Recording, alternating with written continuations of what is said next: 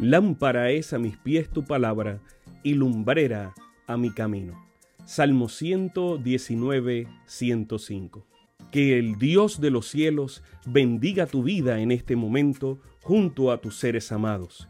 Bienvenidos a un espacio de inspiración bíblica donde su corazón será lleno de esperanza.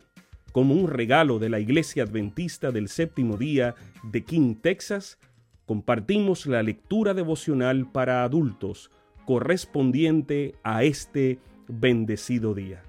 Pablo, reavivado por una pasión.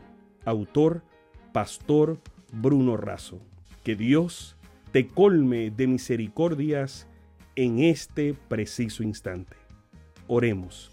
Amante Padre, que en este momento tu palabra trascienda al corazón de quien la escucha, sea sembrada y dé fruto para la vida eterna. En el nombre de Jesús. Amén. 12 de octubre. Coronavirus por Corona de la Vida, el cual se dio a sí mismo en rescate por todos, de lo cual se dio testimonio a su debido tiempo. Primero de Timoteo 2.6. Al momento de escribir estas líneas, principios del 2020, el mundo está alterado por el avance del coronavirus. Se trata de un virus originado en la ciudad de Wuhan, China, y que se extendió por todo el mundo. Los coronavirus son una gran familia viral que causan infecciones respiratorias. En general, son leves a moderadas, como un resfriado. En menor escala producen consecuencias más graves, incluso la muerte. El virus ha sido considerado una pandemia. Al momento de escribir estas líneas, hay más de 270.000 personas fallecidas y casi 4 millones de infectados. Una pandemia es una epidemia de dolencia infecciosa que se distribuye entre una gran población y región.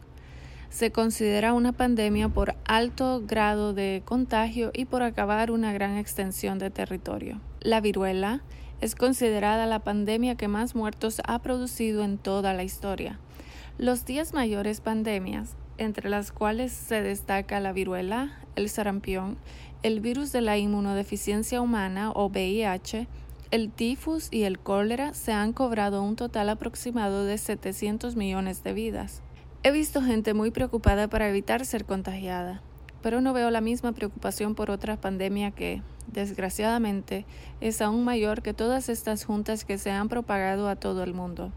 Producida por el pecado virus, se aloja en el corazón y la mente, infectando todo el organismo sin dejar nada sano. ¿Por qué extremamos cuidados por mejorar o extender la vida presente? Cuidados que, por supuesto, deben extremarse, y no hacemos nada aún más por la vida eterna. Pablo dice que Cristo se dio en rescate por nosotros, asumió el coronavirus de todos, lo llevó a lo alto de una colina y a la vista de todo el universo, y ocupó mi lugar de infectado para que yo ocupe su lugar como restaurado. La carga viral mortal de todos los contagiados de pecado virus fue colocada sobre él.